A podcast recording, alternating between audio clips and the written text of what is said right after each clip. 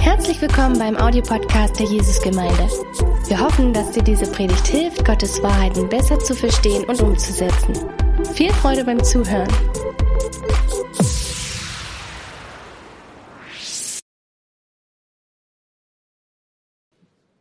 Ja, hallo. Dirk hat schon gesagt, ich bin der Uwe und ich spreche Sächsisch, aber ich werde auf, Angelsächsisch übersetzt. Und sogar habe ich gehört Portugiesisch heute und Russisch. Also wenn ich nicht verständlich sprechen kann, man hört mich auf drei verschiedenen Sprachen viel verständlicher. Wir sind heute in der, in der letzten Predigt unserer Reihe Wunder von Jesus. Und dazu ist es noch ein Wunder, was, wo Jesus nicht persönlich, also personifiziert da ist, sondern es geschieht durch zwei Jünger. Und ich finde das so ganz wunderbar. Und das, das Thema ist heute die Heilung eines Gelähmten. Ganz bekannte Bibelstelle. Apostelgeschichte 3, Verse 1 bis 10. Petrus aber und Johannes gingen um die Stunde des Gebetes, die neunte, also ist ungefähr so 15 Uhr, zusammen hinauf in den Tempel. Und ein Mann, der von seiner Mutterleibe an lahm war, wurde herbeigetragen. Man setzte ihn täglich an die Pforte des Tempels, die man die Schöne nennt, damit er Almosen erbat von denen, die in den Tempel gingen. Als dieser Petrus und Johannes sah, wie sie in den Tempel eintreten wollten, bat er, ein Almosen zu erhalten. Petrus aber mit Johannes blickte ihn fest, fest auf ihn hin und, und sprach, zieh uns an. Er aber gab Acht auf sie, in der Erwartung, etwas von ihnen zu empfangen. Petrus aber sprach, Silber und Gold besitze ich nicht, was ich aber habe, das gebe ich dir. Im Namen Jesu Christi des Nazareers, geh umher. Und er ergriff ihn bei der rechten Hand und richtete ihn auf. Sofort aber wurden seine Füße und seine Knöchel stark. Er sprang auf, konnte stehen und ging umher. Und er trat mit ihnen in den Tempel, ging umher und sprang und lobte Gott. Und das ganze Volk sah ihn umhergehen und Gott loben. Und sie erkannten ihn, dass er der war, der um das Almosen an der schönen Pforte des Tempels gesessen hatte. Und sie wurden mit Verwunderung und Erstaunen erfüllt über das, was sich mit ihm ereignet hatte. Eine wunderbare Geschichte, ein wunderbares Wunder. Und wie gesagt, durch zwei Jünger, durch zwei Christen von Jesus. Und zwei, zwei Sachen fallen mir da auf. Und gefallen mir auch, sage ich mal. Und die erste Sache ist, äh, Petrus und Johannes haben als erstes ihre Augen benutzt, um den Bettler anzusehen. Das heißt, sie schenken ihm Beachtung und geben ihm somit ein Stück seiner Würde zurück. Der Gelähmte kommt somit zum Ansehen und erwidert diesen Blick von Petrus und Johannes. Und stelle mir vor, Petrus nimmt in diesem Augenblick den ganzen Menschen wahr. Er sieht nicht nur den Bettler, er sieht nicht nur das Betteln oder er sieht nicht nur seine Lähmung. Im Namen Jesu dringt er quasi zu seiner Seele vor. Und allerdings beginnt das erstmal mit dem Missverständnis. Der Bettler erwartet Almosen. Zumindest ein kleines Almosen. Denn dafür sitzt er ja dort vor der schönen Pforte. Und vermutlich schon seit Jahrzehnten. Denn in, im nächsten Kapitel in der Apostelgeschichte 4, im Vers 22, äh, wird vermerkt, dass er über 40 Jahre alt ist zu dem Zeitpunkt schon. Von Mutterleibe an lahm und über 40 Jahre alt. Also er sitzt anscheinend schon seit Jahrzehnten dort. Und Petrus sagt, Gold, Silber und Gold habe ich nicht. Ach, schade, würde vielleicht gedacht haben. Kriege ich von denen also keine Almosen. Aber das, was ich habe, sagt Petrus weiter, das gebe ich dir. Im Namen Jesu Christi von Nazareth, steh auf und geh umher. Und interessant ist, dass, dass Petrus das nicht einfach so bei dieser, bei dieser Aufforderung, steh auf, belässt, Vielmehr, vielmehr nimmt er den, den gelähmten Hand, Mann an der rechten Hand und richtet ihn auf. Also dadurch kommt zu dieser Kraft in seine Füße, Kraft in seine Gelenke und zu dem Blickkontakt kommt noch eine Berührung hinzu. Ich finde das so ganz wunderbar. Jesus nimmt diesen bettelnden Mann mit Leib und Seele wahr. Petrus wie auch der Gelebte haben keine Berührungsängste, Gott sei Dank. Denn junge wie auch alte Menschen sind auf Berührung angewiesen. Das merken wir jetzt erst recht in dieser aktuellen Corona-Krise. Wie viele Mal habe ich schon gehört, schön, dass ich mal eine Berührung bekomme. Gut, immerhin tragen ihn seine wahrscheinlich Familienangehörigen täglich an das Tor des Tempelvorhofes, aber dort sitzt er dann stundenlang isoliert. Und wer, wer berührt schon einen Bettler? Ihm, der sonst so vielleicht als namensloser Opferstock benutzt wird, man geht vorbei und schiebt ihm zwar Münzen zu, ja, damit man das Gesetz so irgendwie erfüllt.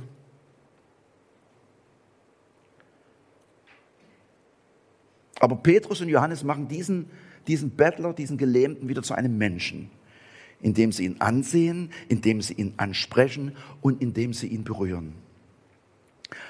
Und dann das Größte, sie haben außerdem noch für ihn geglaubt und gehofft, dass die heilbringende Kraft Jesu auch in diesem Menschen wirksam wird. Und Gott lässt es tatsächlich geschehen. Und jetzt sind wir schon beim zweiten, was mich sehr bewegt, ist, Gott befähigt Menschen dazu, seine Liebe in diese Welt zu tragen. Und eine Begebenheit, die mich in, in diesem Thema absolut beeindruckt und auch ermutigt, ist Matthäus 9, die Verse 9 bis 13.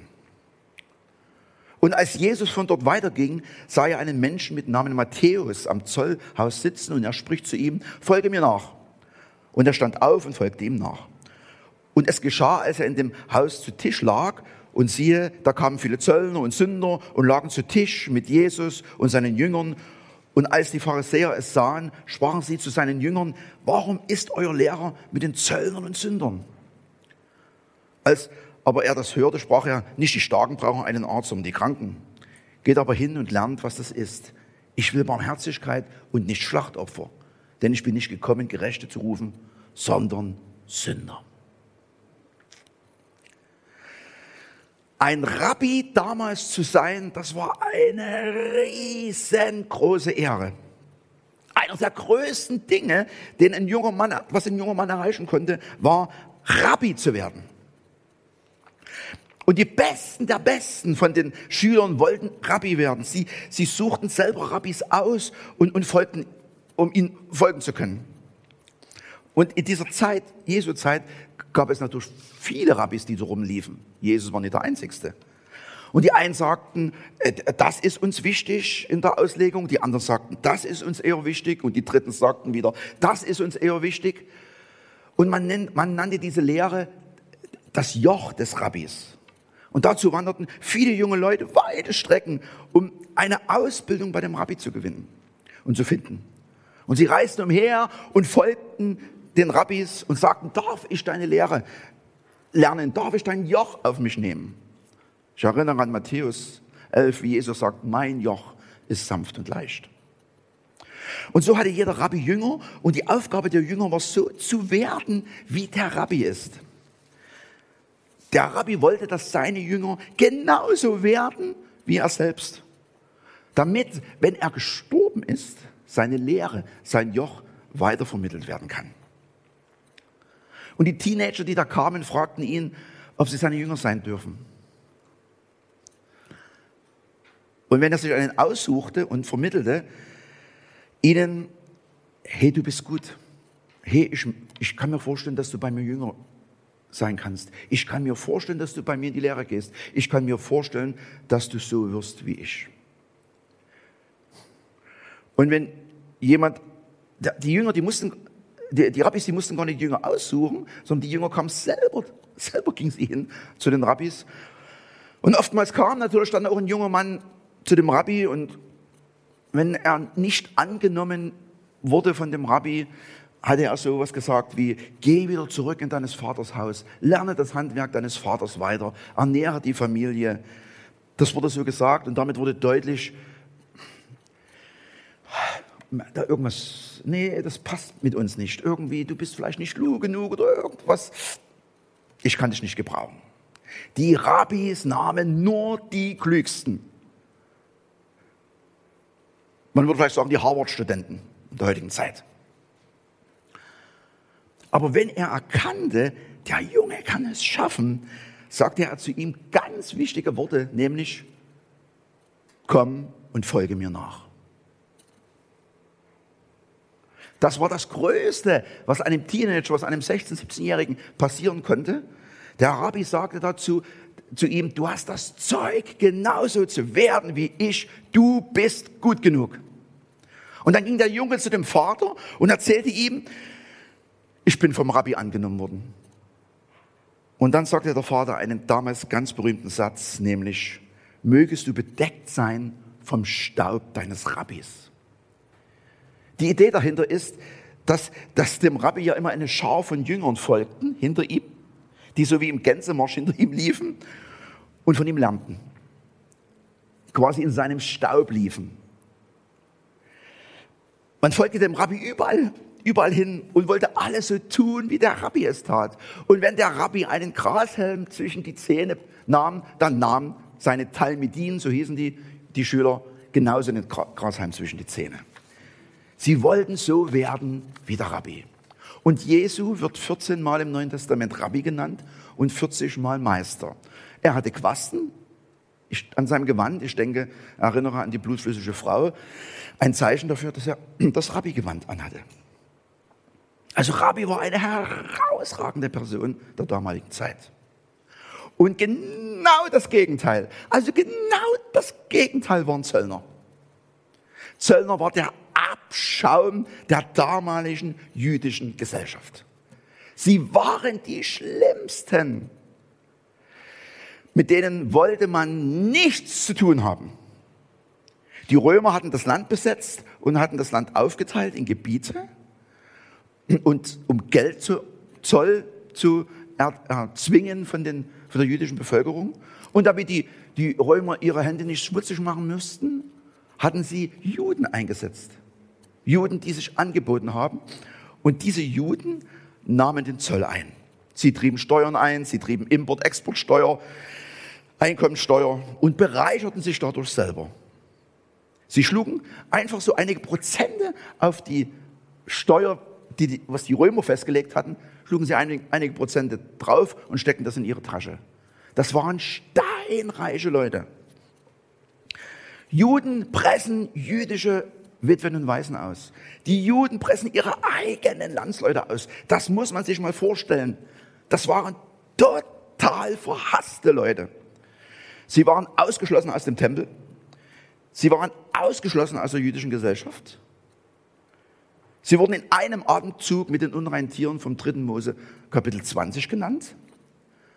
Einer Frau war es nach, nach dem alttestamentlichen Gesetz erlaubt, sich scheiden zu lassen, wenn der Mann Aussatz hatte.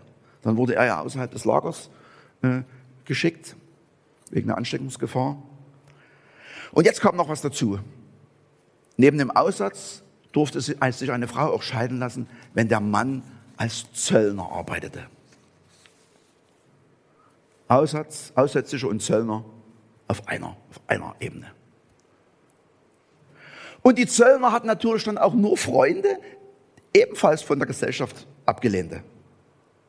Prostituierte, Diebe, Samariter, andere Zöllner. Und jetzt sitzt dieser Matthäus an einem Tisch und er ist Zöllner. Und jeder schaute ihn und beäugte ihn argwöhnisch und mit Hass im Herzen. Keiner wollte was mit ihm zu tun haben. Erinnern wir uns, was Rabbis für ein hohes Ansehen hatten und wie die Berufung abging an so einem Rabbi? Und auf der anderen Seite diese verhasste, dieser verhasste, ungeliebte Zöllner. Und jetzt passiert Folgendes. Jesus, der Rabbi, geht zu diesem Zöllner und sagt diese kraftvollen Worte,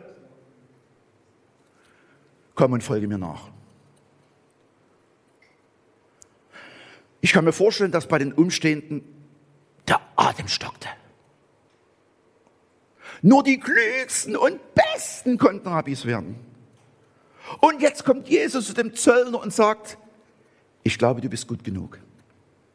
Ich glaube, du kannst werden wie ich. Ich glaube, du kannst das tun, was ich tue. Ich glaube, du kannst ein Mann Gottes sein. Stell dir das mal vor, wie kraftvoll das ist. Jesus ruft einen Mann, den jeder hasst, in die höchste und ehrenvollste Stellung in der jüdischen Gesellschaft. Er ruft ihn, Jünger zu werden. Und der hat sich noch nicht einmal beworben. Jesus ruft den Zöllner Matthäus, ihn zu folgen und von seinem Staub bedeckt zu werden. Er lädt ihn ein, im Segen mit Gottes zu sein. Und wie reagiert Matthäus?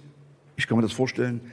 Er springt auf, der Tisch fällt um und die Münzen äh, äh fallen in der Gegend herum. Ganz, alles ganz egal. Alles, was damals, was noch vor einer Minute wichtig war, alles unwichtig, alles nicht mehr so wichtig. Ein Rabbi, ich kann, ich kann einem Rabbi folgen. Ich kann im Staub des Rabbis laufen. Mich hat ein Rabbi ausgesucht. Und dann äh, feiert er natürlich eine Party, er will seine, seinen Freunden das mitmachen und, und klar machen, jetzt ist ein neues, jetzt ist ein neuer Lebensabschnitt losgegangen bei mir. Und er lädt sie ein, aber das sind natürlich solche, die nur mit ihm befreundet sind. Prostituierte, Diebe, andere abgelehnte Leute, selbst Zöllner. Und Jesus ist auch dabei und isst und trinkt mit ihnen. Und die Leute Gegend staunen, Jesus der Prophet, Jesus der Kranke heilt, Jesus der mit Vollmacht predigt. Weiß denn der nicht, mit wem der am Tisch sitzt? Und mit jemandem zu essen bedeutet, diese Person als Freund anzunehmen. Und wenn ich sehe, wie Jesus seine Jünger ausgesucht hat, ist es oftmals so eine gängige Methode von ihm. Nur als Beispiel Matthäus 4,18 und folgende. Als er aber am See von Galiläa lang ging, sah er seine Brüder, sah er zwei Brüder, Simon, genannt Petrus, und Andreas, seinen Bruder, die ein Netz in den See warfen, denn sie waren Fischer. Und er sprach zu ihnen, kommt mir nach und ich werde euch zu Menschenfischern machen. Sie aber verließen sogleich die Netze und folgten ihm nach.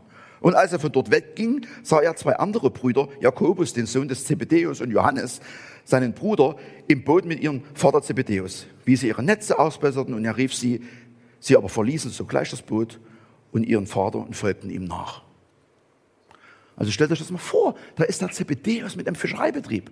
Er hat zwei Söhne, die er angelernt hat über Jahre, die natürlich den Betrieb übernehmen sollen. Das ist die Zukunft der Familie. Und Jesus sagt, kommt und folgt mir nach. Und ich springe auf und gehe. Und der Vater kommt vielleicht zurück, so stelle ich mir das vor ins Dorf. Und die Leute werden sagen, sag mal, wo sind denn deine Söhne? Die gehören dem Rabbi. Die folgen jetzt einem Rabbi. Fischereibetrieb und das alles zweitrangig. Sie sind jetzt Teil mit ihnen. Ein Rabbi hat sie ausgesucht. Und bei Petrus und Andreas, kommt und folgt mir nach, ich will euch zu Menschenfischern machen. Ja, ich hätte, ich hätte nachgefragt, äh, du Jesus, ist schön, aber äh, ich bin eigentlich ein Fischefischer. Was soll denn ein Menschenfischer sein? Was soll denn das? Fragen Sie gar nicht. Sofort, ein Rabbi hat gerufen und sie folgen ihm nach. Da hat er schon fünf Leute ausgesucht Petrus und Andreas, Jakobus und Johannes, die Söhne des Zebedeus und den Matthäus. Stellt euch mal vor, sie haben, die haben sich nicht beworben. Das, war Gott, das waren Fischer. Also Jesus sucht Leute aus, die haben nicht schon mal studiert. Das waren keine Schriftgelehrten. Wenn ich Berater wäre, denke ich manchmal, wenn ich bei zu Jesus Zeit gelebt hätte und Jesus hätte vielleicht mich getroffen und hätte gesagt, ja, ich würde gern so zwölf Jünger, Jünger, hättest du da einen Tipp? Da hätte ich gesagt, lasse, jawohl, ich kenne zwölf Pharisäer, zwölf Schriftgelehrte, die können die Tora auswendig. Jesus, wenn du da noch ein bisschen Heiligen Geist reinknallst, das ist ja eine explosive Stimmung. Wissen und Heiliger Geist, knall, baff, tschuck. Und Jesus nimmt ihn. Jesus nimmt Fischer, ein, ein Zöllner. Zeloten waren dabei. Das ist so, man würde sagen, Partisanen, die hatten auch mal, mal äh, die Möglichkeit, eine Waffe in der Hand zu nehmen. Apostelgeschichte 4, Vers 3 zu sprechen, sprechen sie genau über den Freimut von Petrus und Johannes und wunderten sich, die Leute wunderten sich, denn sie waren ungelehrt und einfache Leute. Hey, die haben nicht studiert, die haben doch gar nichts gelernt. Wieso könnt ihr jetzt diesen, diesen Lahmen heilen? Also nach menschlichen Ersehen, Ersehen oder Ermessen war die Jünger Jesu eine Gurkentruppe, die sich gegenseitig gestritten haben. Das waren in unserer heutigen Zeit, es waren Rechte, es waren Linke dabei. Es waren, also, ich hätte mir die nie ausgesucht. Aber darum geht es heute. Wo immer du im Leben stehst, vielleicht mitten in deinen Sünden, vielleicht mitten in deinem Kaputtsein, mitten in deiner Ablehnung. Jesus sagt genau heute zu dir, komm und folge mir nach. Er sagt damit, du bist gut genug. Du bist klug genug.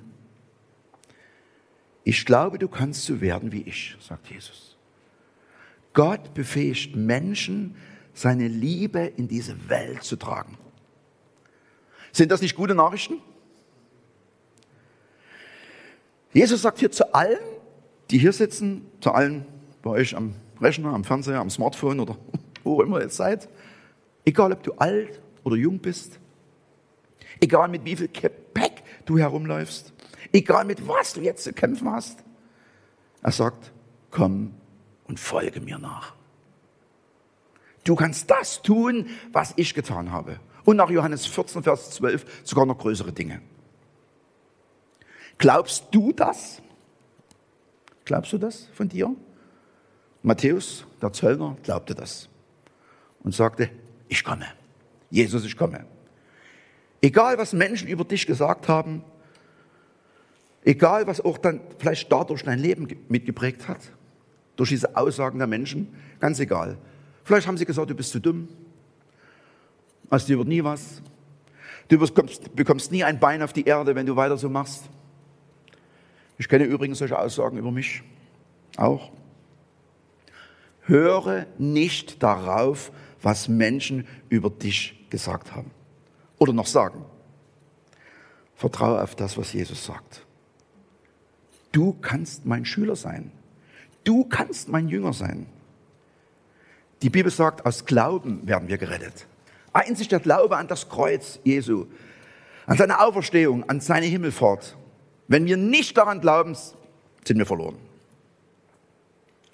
Und oftmals ist uns gar nicht bewusst, wie wir was Glaube bedeutet, obwohl wir tagtäglich danach leben. Du hast geglaubt, dass, du, dass der Stuhl, auf dem du sitzt, nicht zusammenbricht, wenn du dich drauf sitzt, oder? Oder hast du vorher mit dem Schraubenzieher erstmal alles nachgezogen, erstmal alles geguckt, jede Schraube angeguckt? Du glaubst, dass während unseres Gottesdienstes das Dach hier nicht einfällt. War vorher ein Statiker da? Hat das gemessen? Wenn du in eine Gaststätte gehst, wenn es dann wieder möglich ist, bestellst du Essen und du glaubst, dass der Koch was Schönes zusammen mixt und kein Gift reintut. Das glaubst du doch, oder? Oder hast du immer einen Vorkoster dabei, wenn du in eine Gaststätte gehst? So funktioniert Glaube. Wir vertrauen auf das, was Gott sagt, dass er das auch macht. Wir, wir vertrauen auf das, was Gott sagt, auch ist. Wenn du in ein Flugzeug steigst, dann schnallst du dich an, gut, vielleicht mit dem mulmischen Bauchgefühl. Aber du glaubst, dass das Flugzeug dorthin fliegt, wo du glaubst, dass es hinfliegt. Und das reicht. Wenn du einen Glauben wie ein Senfkorn hast, genügt es, in das Flugzeug zu steigen. Wenn du einen Glauben hast wie ein Senfkorn, genügt es, ein Jünger Jesu zu sein. Es bedarf gar nicht einen riesengroßen Glauben. Wenn du einen Glauben hast wie ein Senfkorn, kannst du so werden wie Jesus. Und das ist genug, um Kranke zu heilen. Das ist genug, so zu werden wie Jesus. Das heißt nicht, dass du vielleicht nicht wieder Ängste bekommst und, und dass du nie wieder zweifelst. Es bedeutet nur, dass du so viel Glauben hast, dich hinzusetzen und dich anzuschnallen. Und jetzt zurück zu unserem, zu unserem Wunder. Augen, Mund, Hände, das haben wir auch alle. Genauso wie Petrus und Johannes. Vielleicht auch Glauben und Hoffnung, die wir an andere weitergeben können. Und vielleicht sollten wir uns die Frage stellen, jeder für sich, womit hat Gott mich begabt? Womit hat Gott mich ausgestattet? Wie und mit welchen Fähigkeiten kann ich mithelfen, Gottes Liebe sichtbar zu machen und greifbar zu machen hier in dieser Welt?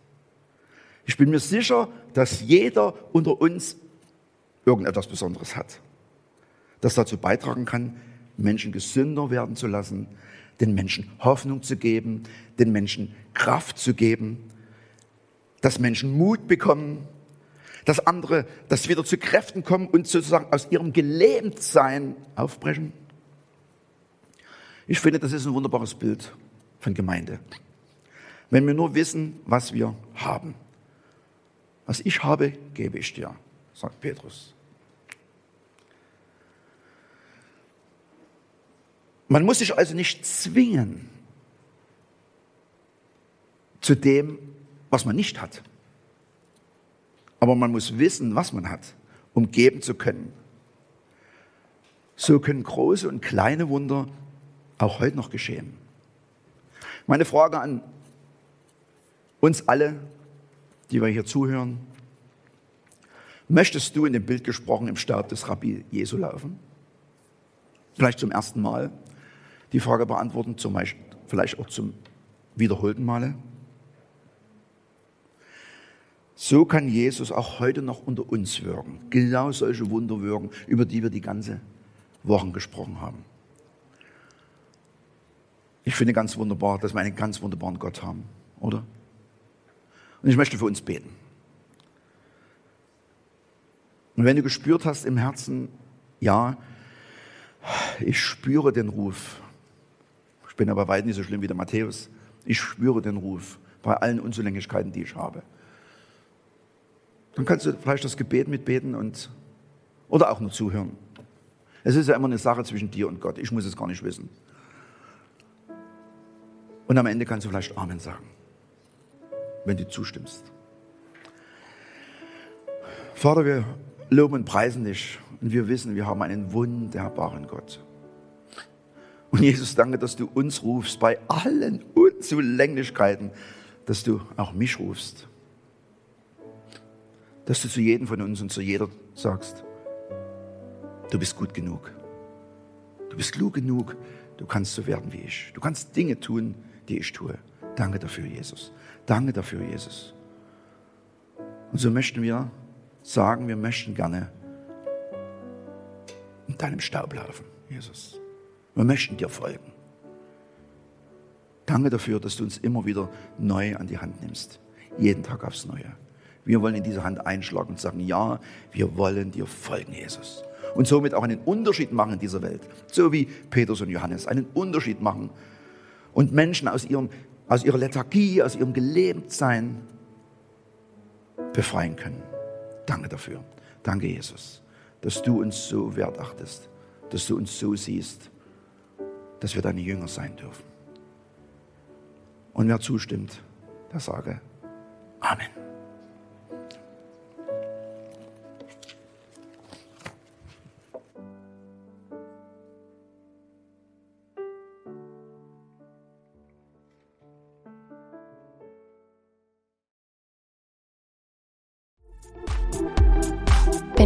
Über Gott und die Jesusgemeinde wissen möchtest, findest du viele weitere Informationen auf www.jgdresden.de.